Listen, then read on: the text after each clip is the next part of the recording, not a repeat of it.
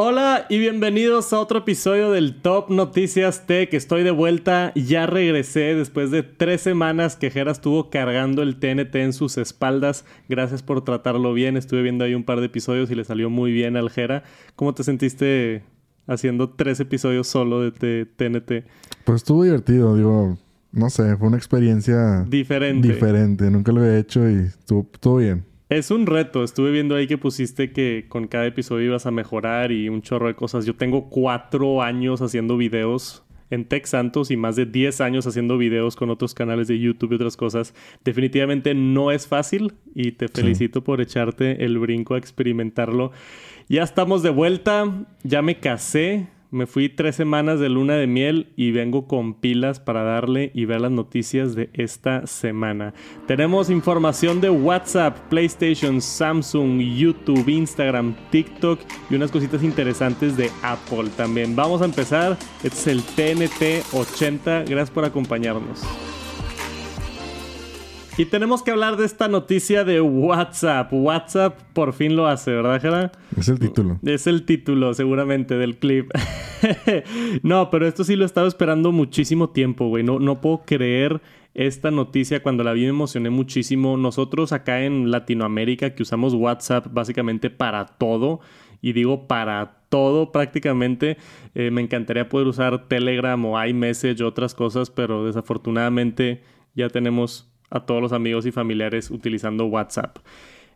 Originalmente WhatsApp tiene un límite que dice aquí que 100 megabytes, pero yo creo que a mí me pasa que me dice que me regaña cuando son 60 megabytes. Sí, a mí también me pasa, no sé por qué dice 100. Digo, a lo mejor, según yo, cuando tú tienes en modo escritorio, puedes como que enviar archivos más grandes. O sea, tipo, si te conectas por la página y así, como que te da más opción, pero según yo, como hasta 60. O sea, no tanto. Sí, yo, yo me acuerdo el límite. He tratado de mandar cosas cuando tengo que mandar videos para que los aprueben una promoción o algo así. Y lo mando y me dice, el límite es 60 megabytes. Entonces lo tengo que comprimir y reducir para poder mandarlo. Y ahí estoy batallando para comprimir el video.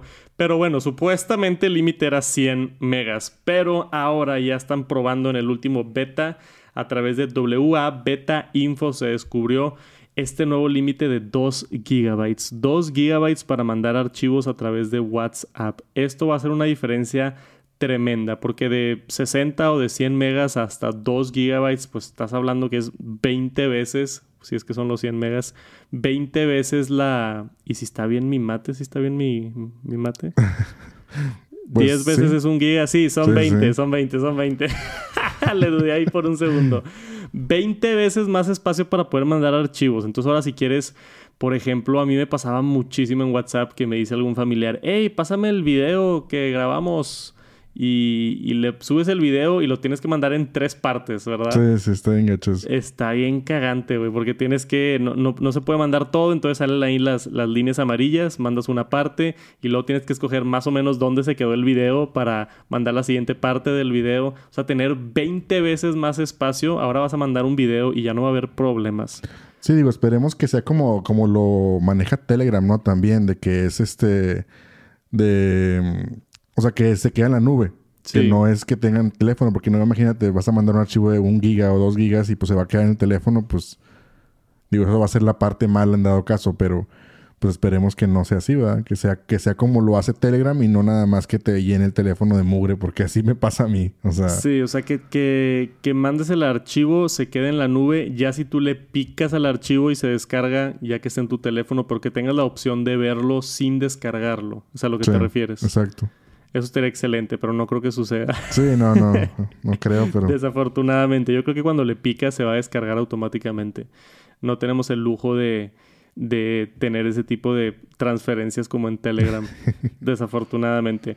Pero son buenas noticias. Aún así, como digo, la mayoría de la gente utiliza WhatsApp y llegar a tener 2 gigabytes te va a evitar muchos dolores de cabeza al mandar fotografías a un familiar, a mandar un video largo, a mandar un archivo, un, buen PDF de esos gordos y grandotes con imágenes. Los vas a poder mandar más fácil a través de WhatsApp. De lo que hemos visto, Gera, aquí en el TNT, cuando vemos algo así que está en beta, ¿cuánto se tarda en salir más o menos? Pues mira, lo malo es que con, o sea, una beta normal yo que tarda que unos 15 días, pero, pero WhatsApp, no, WhatsApp, según yo, son un par de meses. Sí, no, WhatsApp se la baña. O sea, sale una beta y... Uh, o sea, es más, todavía está en beta el, el de cuatro eh, dispositivos simultáneos. Sí, todavía está en beta. en beta. Y hace como, no sé, cuatro meses que salió cinco, ¿no? Sí. Entonces, desafortunadamente, Meta, Facebook, WhatsApp... Sí es un poquito lento con los betas, pero al menos ya está en beta, entonces se ve la luz al final del túnel y esperemos, yo le daría como un mes, tal vez dos meses para poder tener ya esto que esté funcionando en sus dispositivos y que esté más sencillo. Bienvenida esta nueva función de WhatsApp. WhatsApp por fin lo hace y estamos todos emocionados. Y esta semana tuvimos un anuncio importante de Samsung con su nuevo monitor. Ellos tienen la serie M en sus monitores. Yo he probado el M5 que lo estoy utilizando todavía de momento. Es un monitor inteligente, tiene Netflix y funciones de tele. Y luego aparte se conecta a tus computadoras y tiene un par de puertos de USB. Hay un M7 si no me equivoco y acaban de sacar el M8. Y esta cosa salió dos, tres semanas después de que Apple anunció su Studio Display y se ve bastante similar al Studio Display, si es que no itualito. ¿Cómo lo ves tú, Jera? Es lo mismo, exactamente, prácticamente. Nada más le cambiaron los colores, o sea, ve ahí abajito en la nota. Sí. Y nada más cambiaron los colores, hay cuatro colores, pero prácticamente es lo mismo. O sea. tenemos cuatro colorcitos, tenemos tantito, tantita barbilla, o sea, no está completamente igual para todos los costados, pero sí se ve como una iMac, ¿no? O sea, sí. se ve como, como ese diseño que yo creo ha estado bastante atractivo o que ha popularizado Apple en desktops, ¿no? Que se ven un poquito más, pues, ¿qué te gustaría? Futurísticas o un poquito más eh, modernas, industriales, ese tipo de diseño de que, que hace Apple normalmente. El M5 que tengo aquí no está nada así, o sea, está hecho de plástico y no Sí, se ve como un monitor normal se así. Se ve como un monitor normal. Este sí se ve que está hecho de metal con mejor calidad y otras cosas. El M8 es 4K LCD, 400 nits de iluminación, 60 Hz. Este tiene todos los colores, HDR support, 11.4 milímetros delgado y pues ya vimos aquí todo esto. Aparte tiene Tyson OS, que eso es básicamente el sistema operativo que tienen las televisiones. Entonces tú lo puedes conectar a una computadora y usarlo como monitor o simplemente sin conectarle nada. Tienes acceso a tus servicios favoritos como Netflix, Prime, Disney Plus, Apple TV, lo que tú quieras.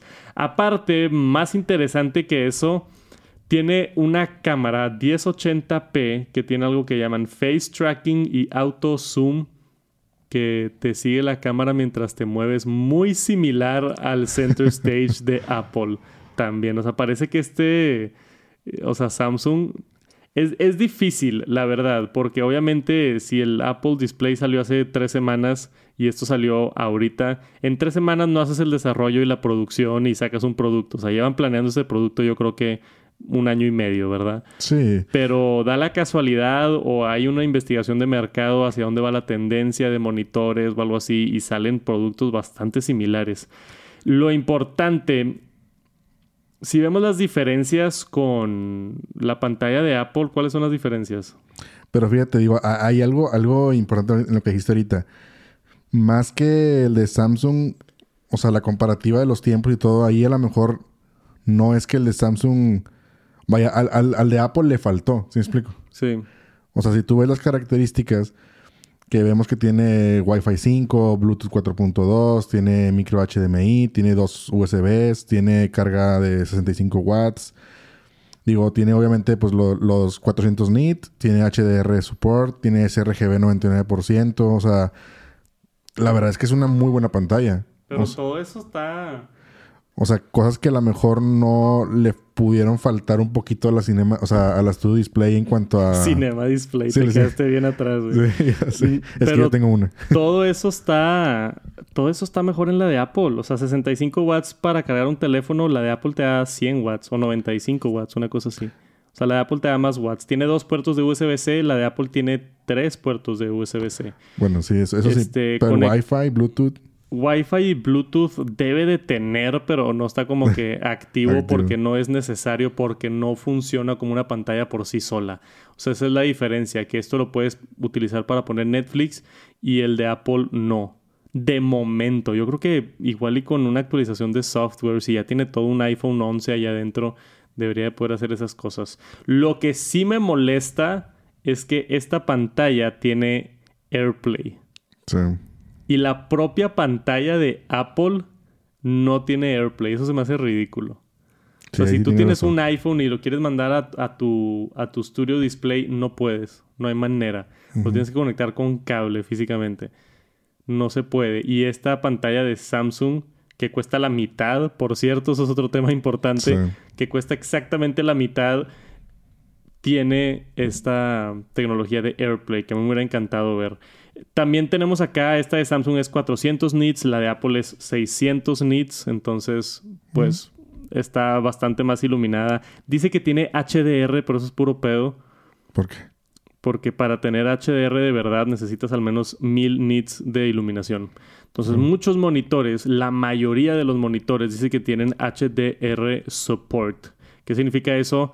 Que eh, puede reproducir contenido HDR pero no te está dando la iluminación necesaria para poder ver literalmente el High Dynamic Range, que era mucho de lo que se quejaba gente cuando vi el anuncio del display de Apple decían, ¿cómo? No tiene HDR el de Apple, pero la mayoría de los monitores del mercado dicen ahí HDR y tienen 300 nits, 400 nits, como es el caso con esta. O sea, la de Apple se ilumina más, pero no presume un HDR falso. Es como las pantallas que decían que tenían 4K, pero no era 4K. Tenían 1440 o tenían otra resolución. Es ese tipo de, de ponerle specs a un producto para aparentar que tiene más cuando en realidad no lo tiene. O hacerlo de cierta manera que, que suene que sí lo tiene, pero no. Ponen HDR support, no ponen HDR, que es diferente. Y lo más importante para mí es esto de acá abajo. 700 dólares. Si yo me pongo a comparar las dos pantallas, técnicamente está mejor la de Apple, pero ¿estará el doble de mejor? No creo. no creo, porque cuesta la de Apple 1500 dólares y esta cuesta 700 dólares. Es más de la mitad. Un poquito más de la mitad. Entonces, no sé, o sea, si quieres una pantalla, un monitor bonito, este está bien bonito. Y tiene funciones que no tiene la de Apple como AirPlay y, y Smart TV aunque técnicamente no está tan chida la pantalla, es una muy buena opción. Aparte son 32 pulgadas, no mencioné eso. La de Apple son 27 pulgadas. Y las estoy comparando porque por lo similar que están, ¿no? Yo creo que la mayoría de la gente, no sé, creo, creo yo que es una situación como la de los AirPods Max. Que yo veo los audífonos de Sony, los XM4 están increíbles cuestan casi la mitad de lo que cuestan los AirPods Max, cuestan 300 dólares y los AirPods Max cuestan 550 o no sé qué tanto. Están los, los audífonos de Sony increíbles, excelente cancelación de ruido, excelente sonido, no, no batallé nada con el Bluetooth cuando los estuve probando. Pero los de Apple están tantito mejor no el doble mejor, están tipo 10% mejor y están un poquito mejor construidos con aluminio y con la atención al detalle, este, que para el 95% de personas no vale la pena. Cómprate los Sony y ya. Pero para la gente intensa como yo, para los fanboys, para la gente del ecosistema de Apple, para la gente que le gusta gastar dinero en tecnología, para la gente que le gusta gastar el doble y que solamente esté 10% mejor el producto, están los AirPods Max. Y así veo el Studio Display también de Apple. Está técnicamente sí está mejor, o sea, sí está más chido, pero yo creo que es exactamente eso. Estás pagando el doble por tener un 15% mejor monitor que en papel es una estupidez, no vale la pena. Pero hay gente que lo compra, gente como yo, como digo, que soy parte del, problema. Tú también eres parte del problema, Sí, sí, la verdad sí. Digo, más que nada, como tú dices, dices algo muy importante, que entra la parte fanboy y entra la parte ecosistema. Son dos, dos puntos claves muy importantes porque, digo, ahorita vemos que, no sé, o sea, son tonterías que a lo mejor dices, oye, el cómo se maneja el sistema de los cables atrás, que todo con un cable, como tú dices, tiene cuatro puertos que son dos Thunderbolt, dos USB-C, o sea, cositas así que dices tú, oye, pues ya no usa HDMI. Sí, no, es, que... Sí, es, es calidad de... Esto es HDMI, ¿verdad? Creo que sí. Ah, sí, HDMI. Sí, es, es calidad de vida. O sea, el conectar un Thunderbolt, una de las cosas que estuve viendo en las reseñas del estudio es que tú conectas el cable al monitor, conectas el cable y un segundo después ya está la pantalla prendida y funcionando. No se tarda. Cuando tú conectas un monitor por HDMI, se tarda como unos 5 o 10 segundos, ¿no? o sea, todos los que conectan monitores HDMI saben, lo conectas y sale el input de la tele HDMI, se tarda unos segundos y después aparece que dices otra vez, lo vuelvo a decir, pagar el doble para que se prenda 10 segundos antes tu pantalla no tiene sentido, pero hay gente que sí, que sí lo, que sí lo disfruta o que sí lo aprecia o que tiene la capacidad económica para darse esos lujos. Claro, claro. Sí, sí.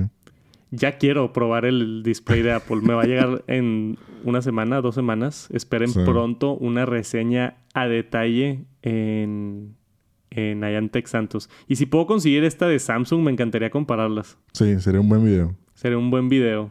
El M8 contra el Studio Display de Apple. Metemos ahí tu Cinema Display también. Sí. A ver qué tanto ha ¿Y cambiado. el M5, el M5 ahí está. Y el M5 aquí lo tengo también. Podemos hacer todo un video enorme de, de monitores ahora que están de moda. Pero ahí lo tienen, nos extendimos un poquito. El nuevo monitor de Samsung, el M8 ¿Cuándo va a estar disponible? No sé. Dice que lo anunciaron y pre-orders ya empezaron. Ah, entonces todavía no sale. Al menos ya salió la preventa en Estados Unidos. No sé cómo está en otros países. Pero lo pueden investigar por ahí. Yo voy a tratar de conseguirlo para un videito. Les aviso ya cuando tenga todas estas pantallas.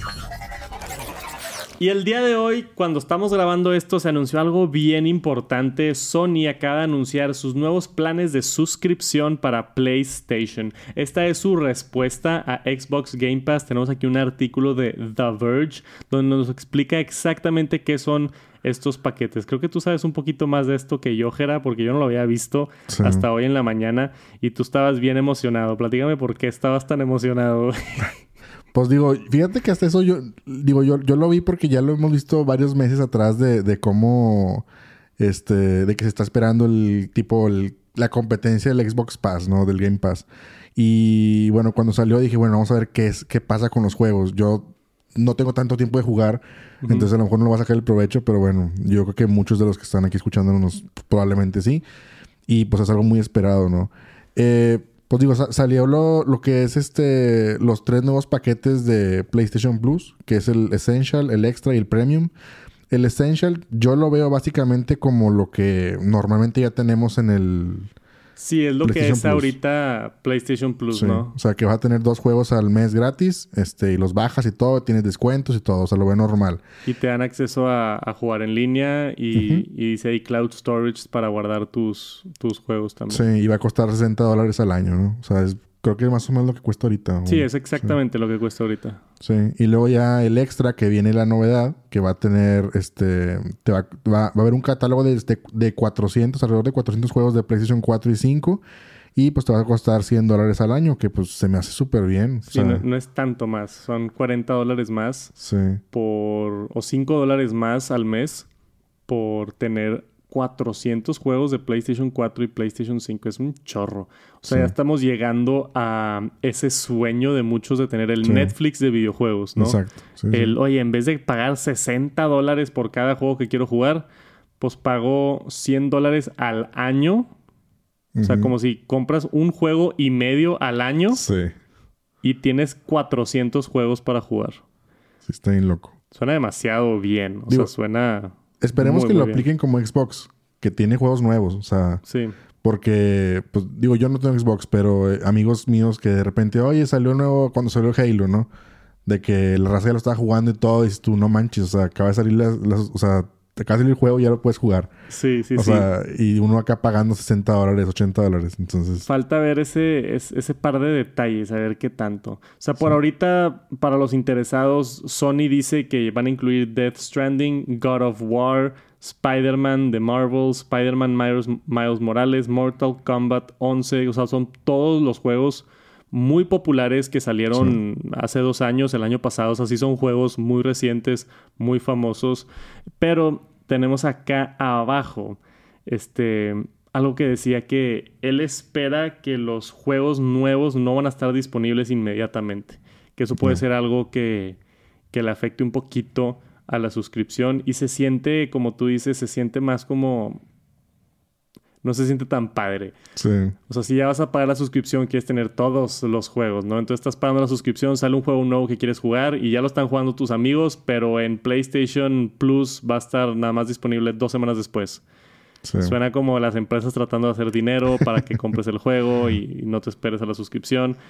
Eh, no sé, hay muchas cosas que están sucediendo. Falta ver muchos detalles. Entonces, se acaba de anunciar el día de hoy. Tenemos estos tres planes. El último plan, el PlayStation Plus Premium, incluye lo de los otros dos planes, pero aparte te da otros 340 juegos para un total de casi 800 juegos. Pero esto incluye juegos más retros: PlayStation 3, PlayStation 2 y PSP, el PlayStation Portable. ¿Tuviste un PSP alguna vez? No, nunca lo tuve. Yo sí lo tuve. Estaba increíble. Me encantaba. Para mí el PSP fue de las mejores experiencias handheld en, en mucho tiempo. O sea, me acuerdo que jugaba Grand Theft Auto en eso, en el carro. ¿Cómo es posible que estoy jugando Grand Theft Auto en el carro? Sí. Estaba bien, bien, bien cool el PSP. Entonces ya existen estas opciones si son clientes de PlayStation, que creo que muchos, muchos son. Sí. Hasta todavía batallas para conseguir un PlayStation 5, ¿no? Sí, no, todavía no hay. O sea, están así agotados. O sea, de Casi dos años después de que salió, güey. Sí, y de hecho hasta, hasta es noticia, porque no ha tocado ver así de repente de que noticia de que este en Amazon hay stock de PlayStation 5 digital y, vuelan. O sea, lo hacen noticia cada que hay stock. No puede ser que sigan batallando con eso. Digo, hay muchos temas también de la cadena de suministro y por el COVID y se atrás, o sea, muchos otros temas aparte de demanda, pero te da una, una buena una buena explicación de pues es bastante popular el PlayStation. Sí, definitivamente. Le está yendo bien y yo creo que tenían que tener una respuesta para Xbox Game Pass necesitaban una respuesta y esperemos que sea esto. Cuando salgan más detalles les avisamos si lo quieren probar ya va a estar disponible el nuevo PlayStation Plus con tres diferentes suscripciones. Y después tenemos un reporte de Nikkei Asia. Este, hablan mucho allá de la producción en China y del otro lado del mundo donde se hacen todos los productos de Apple o donde se ¿cómo se dice? Se ensamblan todos los productos de Apple. Y este reporte nos avisa que se acaba de confirmar se va a recortar la producción del iPhone SE debido a demanda.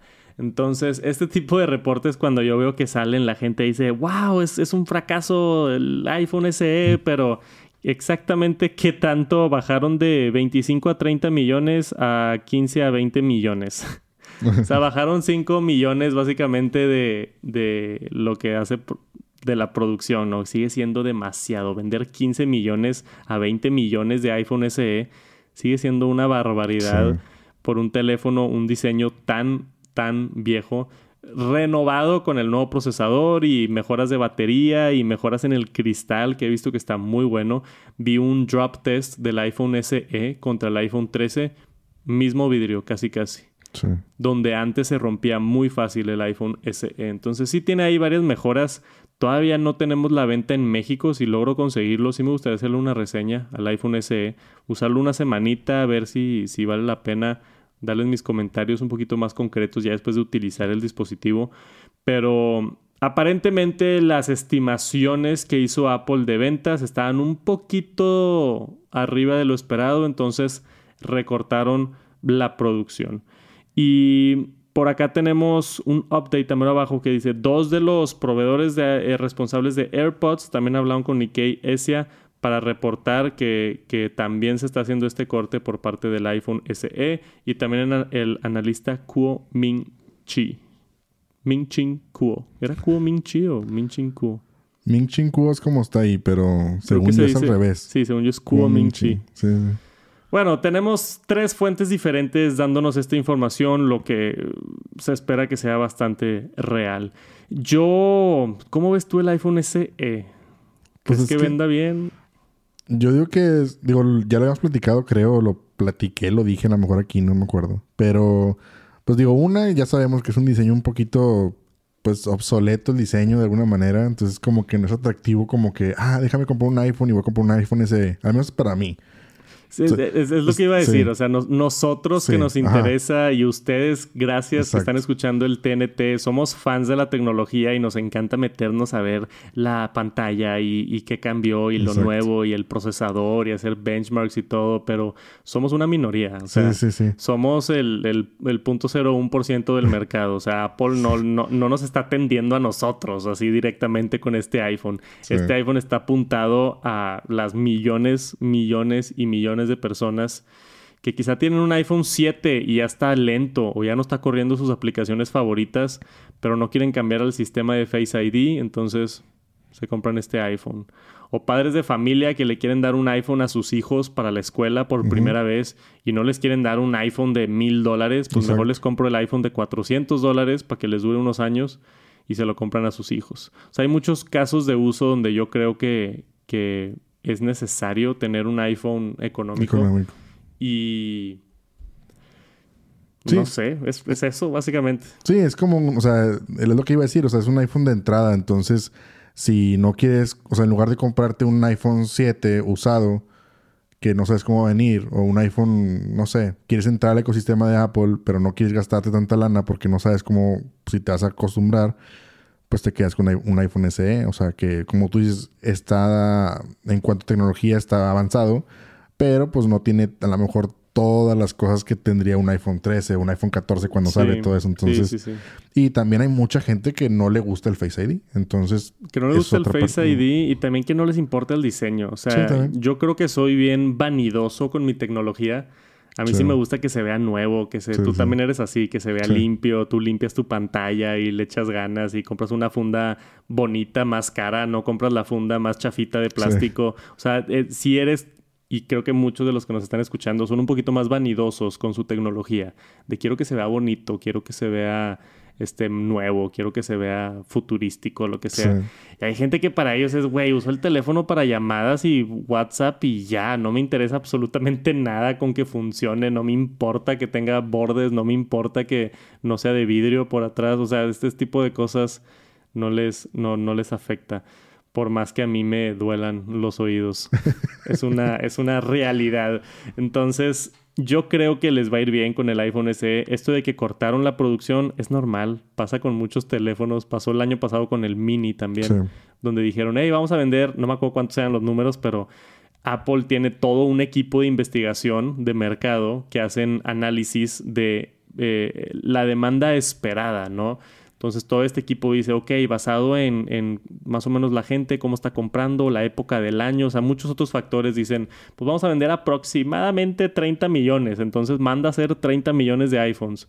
Y luego unos meses después es de que, oye, ¿sabes qué? Analizamos la situación y por el tiempo, por el COVID o por no sé qué, se me hace que 30 millones nos van a sobrar. Mejor manda a hacer 25 millones es algo que hace Apple, este, y no nada más Apple, ¿verdad? Sí, Pero todas las empresas normalmente con sus, con sus producciones. Porque no es fácil atender tanto mercado y atinarle exactamente y que no te sobren o que no te falten, porque es un balance ahí bien curioso. Porque luego también si faltan, hay gente que va a la Apple Store y quiere comprar un teléfono barato y que si no hay stock. Y lo hay, no, no hay, pues mejor me voy a otra tienda y me compro un Samsung. Sí. Entonces es importante que tengan inventario también pero luego que no les sobre porque pues no saben qué hacer con tantos iPhones. Es un balance ahí bien curioso. Pero si están interesados en el iPhone SE, espero hacer una reseña pronto. Creo que en México la preventa era el primero de abril y el 8 de abril sale ya el, el, iPhone SE en México. Para lo que les interese, intentaré hacer un videito por allá en el canal de Tech Santos. Y tenemos esta nota de YouTube que a mí me tocó ver de primera mano, pero tenemos aquí el artículo de Engadget. A mí me llegan correos con, con, estoy como quedado de alta en darme cosas nuevas de beta de YouTube y ese tipo de cosas. Me meto también al canal de Creator Insider. Si hacen videos en YouTube, sigan a Creator Insider. Ellos suben mucha información de lo que están probando en YouTube y otros detalles. Entonces, yo ya me había enterado de esto, pero acaba de salir como que un poquito más público. YouTube está probando reacciones de emojis en tiempos específicos del video. ¿Qué significa eso exactamente? Si tú estás viendo un video de YouTube, vas a poder reaccionar en ciertos tiempos. Vamos a decir que en el minuto 4 pasa algo bien chistoso y pones un emoji ahí atacado de la risa. Y otra gente va a poder ver dónde tú te reíste o dónde hubo más corazones o dónde hubo sorpresas o dónde hay preguntas o dónde hay... Es una manera en la que la audiencia pueda reaccionar a un video en tiempo real, no solamente dejar comentarios estáticos. Esto supuestamente YouTube dice que va a ayudar con el engagement y que la gente interactúe más con los videos o vaya a sus momentos favoritos del video y ese tipo de cosas. No sé, a mí no se me hace tan útil. Que ¿Tienes alguna opinión tú sobre esto? Pues no sé, digo, ya lo veremos cómo funciona, digo. Es como no sé, tal vez puede servir un poquito para. Ahí no hablábamos un poquito ayer de lo de YouTube y todo, y cómo mantener la atención y todo eso. Sí. Que hablábamos de. Pues sí, de, mantener la, atención.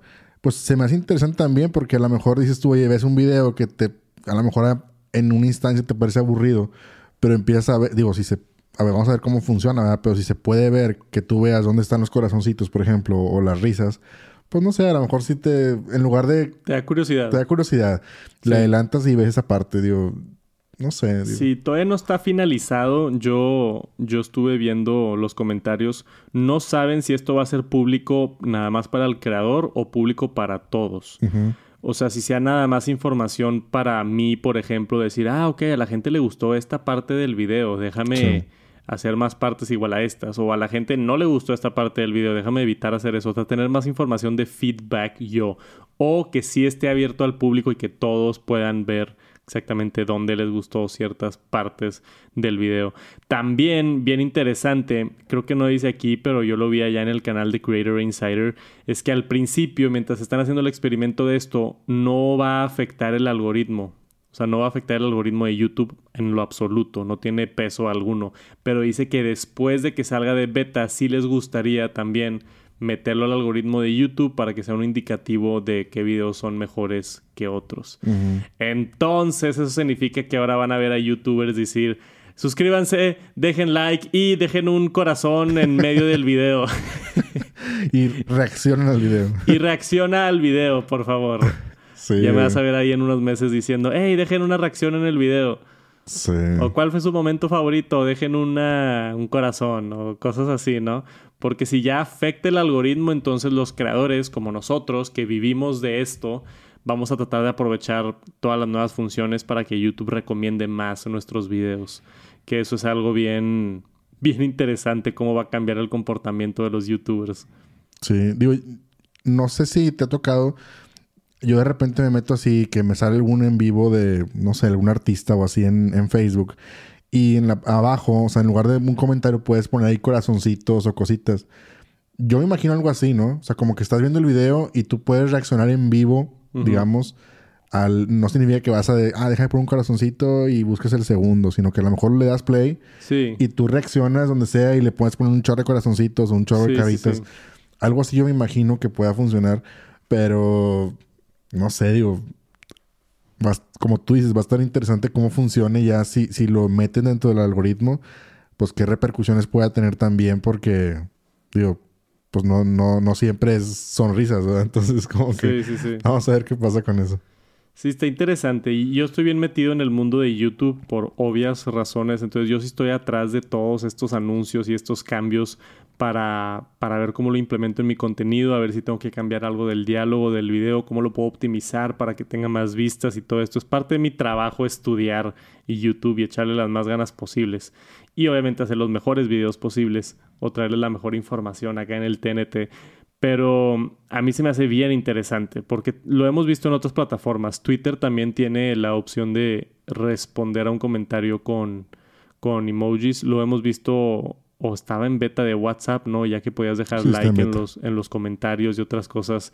Eh, es una manera también, yo creo, más fácil o menos, menos intrusa, o no, no sé cómo decirlo, menos. ¿Cómo se dice? Menos commitment. O sea, tener menos fricción. O sea, e, el dejar un comentario en YouTube es esfuerzo, ¿no? Aunque yo siempre digo a la gente, eh, dejen un comentario. Sé que mucha gente no deja comentarios. Te da flojera meterte ahí, escribir algo y mandar un comentario. Pero dejar un corazoncito así rápido, igual es menos fricción. Es más rápido. Eso es otra manera de interactuar con el video sin dedicarle tanto tiempo para desarrollar un comentario que pudiera servir en YouTube. Vamos a ver qué sucede. Si lo ven pronto, está en beta ahorita en ciertos videos para ciertos creadores. En mi canal todavía no lo veo activo, pero seguramente lo van a estar viendo pronto en otros canales. Y si lo han visto, me encantaría ver cómo funciona. Mándenme un screenshot por allá en Twitter o algo. Me encantaría ver esto funcionando. Y por parte de Instagram se descubrió que están trabajando en una función nueva también para todos los usuarios de Instagram.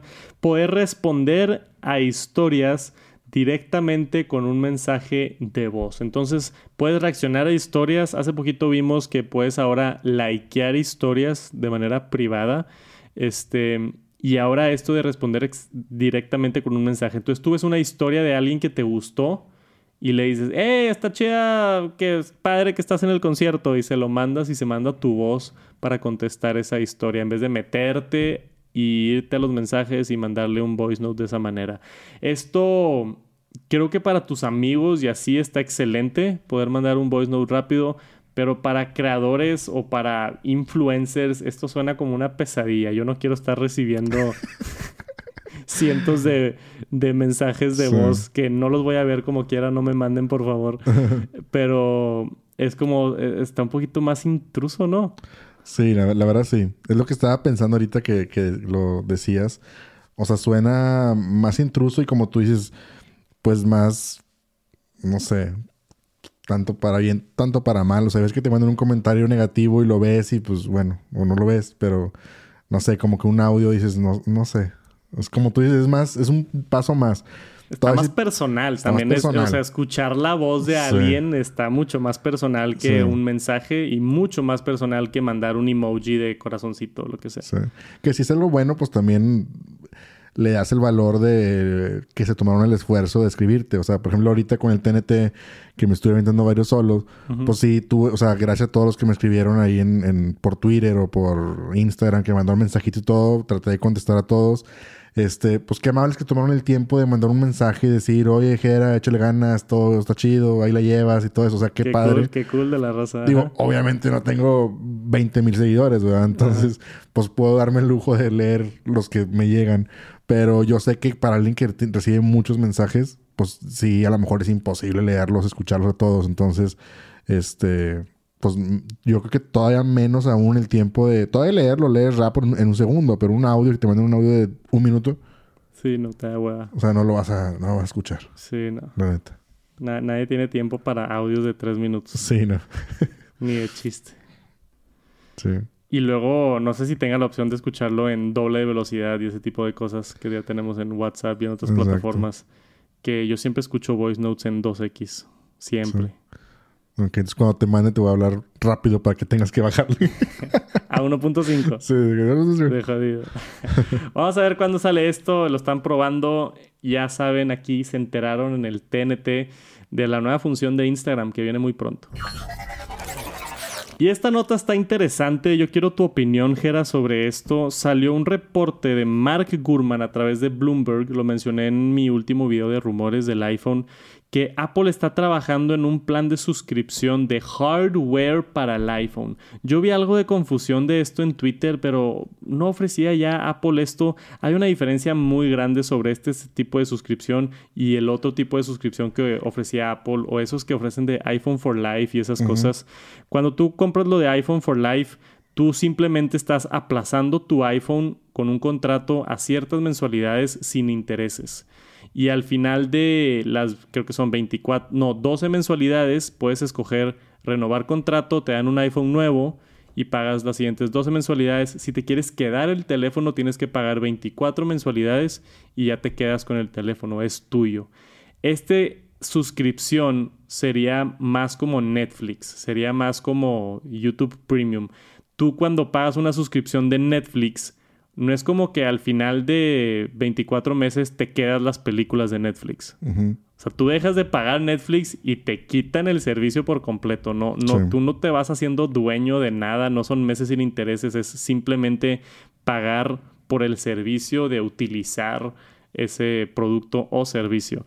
Entonces, lo que sería este tipo de suscripción para iPhone sería, tú pagas una mensualidad, 20 dólares al mes, 40, 50 dólares al mes, lo que sea, no tenemos precios todavía, pero Apple te da un iPhone y tú lo, básicamente lo rentas, o sea, es, una, es un servicio de suscripción. Entonces, yo no sé qué pase si dejas de pagarlo, alguien llega a quitarte tu iPhone o Apple te lo bloquea o no sé qué sucede, pero es una manera que igual puede ser atractivo para algunos, en vez de gastar mil dólares en un iPhone, pagar 30 dólares al mes, pues no suena tan mal. ¿Qué opinas tú sobre esto, Jera? Pues digo, de entrada, sí, si te dicen de que, oye, un, plan de suscripción para iPhone de Apple o de, de hardware, pues está interesante. Siempre, digo, obviamente va a haber gente que va a decir, no, yo soy de los que me quedo el teléfono tres años. Y pues obviamente no va a tener sentido. Pero si eres como nosotros, que nos encanta tener el más nuevo, o que tratas de tener el más nuevo, pues obviamente te va a parecer interesante. O sea, que digas, oye, si me dices, ¿sabes qué? Oye, por 30 dólares al mes te voy a dar un teléfono nuevo cada año, cada que salga. O sea, pues yo, yo al menos he estado cambiando hasta el... Nada más no tuve el 12, ya te cuenta. Sí. Me brinqué el 12, entonces, pero lo hubiera querido, definitivamente. Entonces, yo creo que está interesante el tenerlo así, pero sí existe la duda, como tú dices, ¿qué pasa con el teléfono? Porque es prestado, o sea, te lo están rentando. Entonces, ¿qué, o sea, ¿qué tal si lo dejas de pagar? Como tú dices, o sea, ¿cómo te van a obligar? Que también hay maneras de obligarte, porque pues está la tarjeta de crédito. Sí. O sea, te, te puede enganchar 12 meses mínimo, te puede enganchar 12, 12 meses o no sé. Claro. Y, y, pues ya te amarras y ya. O sea, a lo mejor algo así va a funcionar, yo creo. O sea, porque, pues, no sé.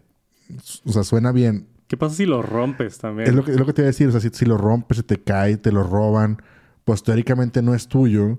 Entonces, pues Apple debería darte otro.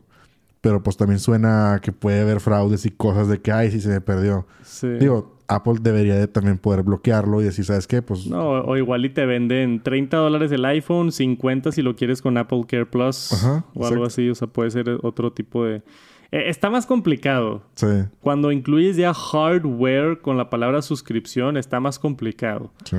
Porque, ah, o sea, no sé, puede ser un modelo lucrativo para Apple y también accesible para personas que quizá no puedan pagar un iPhone entero o quieran siempre el iPhone nuevo. Hay muchos casos de uso donde creo que pudiera suceder. Pero uh, hay muchas dudas. ¿Qué pasa si, Sí. si te lo roban? Si lo pierdes? ¿Qué, qué pasa si... No sé, y luego a mí lo que me daba miedo del iPhone for Life, bueno, al menos yo que me dedico a hacer videos, yo trato de tener el iPhone lo más antes posible para hacer mis videos. Yo no quiero estar batallando de, ah, te lo damos la próxima semana o Sí. así. Entonces a mí sí me gusta comprarlos el día de lanzamiento. Quizá ya hay gente que, que no. Pero muchas dudas. Está interesante esto. Dice que el programa puede salir a finales del 2022 o en el 2023. Pero que Apple lo está probando internamente y están viendo las, las opciones de cómo administrar todo esto, ¿no? Y ahora que ya tenemos Apple One, Sí. Imagínate que pagues Apple One iPhone y te incluye todos los servicios Apple Fitness, Apple TV, Apple Music, Apple todo y luego aparte te dan un iPhone nuevo cada año, ya eres este básicamente esclavo de servicios de Apple y pagas Sí. tus, tus 50 o tus 100 dólares al mes o lo que sea y ya tienes todo el ecosistema amarradito, incluyendo hardware, que es lo que lo Sí. hace interesante. De hecho, no sé si te acuerdas, pero hace que será unos dos meses salió una nota referente a que también iban a hacer algo o estaban haciendo algo ya con las MacBooks. No, no, no te acuerdas. No me acuerdo. Que o sea, también así como que iban a implementar un sistema como de renta de, de, de computadoras, iMacs y todo eso. No sé si a lo mejor nada más para empresas, obviamente, o estudiantes Sí. y así. Pero creo que yo la vi algo así referente a eso. No sé si ya estaba en uso en Estados Unidos, pero algo así había leído yo. Entonces, Sí, Pues- e- esa es otra grande también. Esto no hay manera de que llegue a México. sí. No hay manera. Esperemos, esperemos, pero bueno. Espero que eventualmente, pero esto, eh, según yo, está tan complicado, necesita tantos detalles o, o si va a tener seguro. O, no- o sea, hay muchas complicaciones que creo que va a ser exclusivo de Estados Unidos. Está interesante que va a existir y que Apple lo está trabajando, pero yo no veo esto funcionando en México el siguiente año ni de chiste. sí. O sea, tiene que al menos unos años después de que esté en Estados Unidos y averigüen bien cómo hacerlo. Pero está interesante, me encantaría saber sus opiniones. ¿Les interesa un servicio de suscripción de este estilo o no? Déjenos un comentario abajo. Y tenemos una nueva función de TikTok para todos los fans de TikTok. Tuvimos muchas actualizaciones este TNT de, bueno, información nueva de WhatsApp, de Instagram y ahora de TikTok con una función que mucha gente ha estado pidiendo y eso es un Watch History. Poder ver cuántas veces les ha pasado de, hey, vi este TikTok increíble y luego en tu vida lo vuelves a encontrar. Es, bien difícil encontrar un TikTok que viste. Si no lo copiaste el link o si no lo mandaste a WhatsApp o si no hiciste algo, es casi imposible encontrar un TikTok que viste así el día de ayer, vamos a decir, por ejemplo. Entonces, esto es algo que yo he visto que mucha gente ha pedido y aparentemente están probando Watch History. Se encontró en uno de los betas de TikTok que están probando a través de este Twitter TikTok Watch History. Se reportó a través de TechCrunch que encontraron esto y se ve increíble para ser honesto. Yo sí he batallado con eso de mandar un TikTok y luego no sabes dónde está y, no encuentras y qué está pasando y todas las otras es fácil de encontrar, ¿no? Te metes a tu historia de YouTube, por ejemplo, y están ahí los videos que viste, si te quieres acordar de algo, pero en TikTok no había manera y parece ser que ahora que ahora sí, ¿te emociona? ¿No te importa? ¿Te da igual? no te importa. no, pues hay gente que no usa TikTok, que obviamente no les importa esta noticia. a mí, yo no uso TikTok, pero me parece interesante que, que la hayan agregado y también interesante que no la tuvieran, porque pues a lo mejor, pues no sé, a lo mejor esa era la razón de existir, que no existiera. O sea que... Pues sí que no, o sea, que fuera contenido rápido, digerible y que no esté, ah, es que ya, o sea. O sea, sí, o sea, puede ser que ese sea el propósito, que sea así efímero, que no lo vuelvas a ver y, O sea, como los stories, 24 horas y bye. Sí, también, o sea, está bien interesante cómo funciona el algoritmo de TikTok, que te conoce a la perfección y te muestra puras cosas que quieres ver, ¿no? O sea, yo me meto a TikTok y me salen puras cosas de Marvel, de Spider-Man, y me salen puras chavas en bikini. es todo lo que me sale, güey. Que es un perfil súper de vato, ¿sabes? ¿Estás de acuerdo de que... Digo, y fácil, pues digo, ¿qué más quieres ver? Es de que un perfil súper identificado de que un hombre de 28 años, básicamente, que le gusta Spider-Man. Ajá, que le gusta Spider-Man y, y tecnología, me sale de repente también. Este... Pero meterte a ver tu watch history también igual y no está tan padre ver todo lo que te todo lo que te salga, güey, no sé. Pues pero te digo, a lo mejor no debería estar ahí esa No sé cómo me siento de ¿Qué opinan ustedes? O, las personas que tienen novias intensas que se meten a ver el historial y cosas no, así. quiten esa función. Imagínate, ya ves, ya, les, ya le salió contraproducente a, a unas personas. Quién sabe, igual y se puede borrar o así. En Instagram se puede borrar el, tus búsquedas, ¿sí? ¿De los reels o qué? Bueno, no, no sé de los reels. De, la, de, lo que. La búsqueda de arriba, cuando tú buscas a alguien. Sí, cuando tú buscas a alguien y así le picas Clear Search History. Sí, se borra, pero. Y se borra. Debe haber una función para poder borrar esto de TikTok también. Creo. Ahí nos dicen. Ahí nos dicen. Yo no uso mucho TikTok. Yo, yo uso TikTok para ver cómo van los videos de Tech Santos en TikTok, pero me meto a TikTok y me quedo ahí media hora. Sí, sí, sí. Está impresionante cómo funciona eso. me da miedo lo bien que funciona el algoritmo de, de TikTok. Pero ahí lo tienen, si han estado esperando tener un historial de lo que han visto en TikTok o si no quieren acercarse a eso.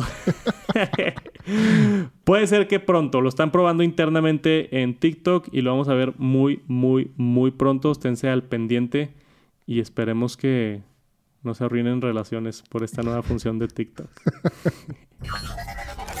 Y eso es todo por esta edición del Top Noticias Tech número 80. Muchísimas gracias por acompañarnos. Espero lo hayan disfrutado. Espero les haya gustado que esté de regreso. Igual y les gustaba más solamente con Jera. Ya ven, díganos ahí en los comentarios. Díganos en los comentarios.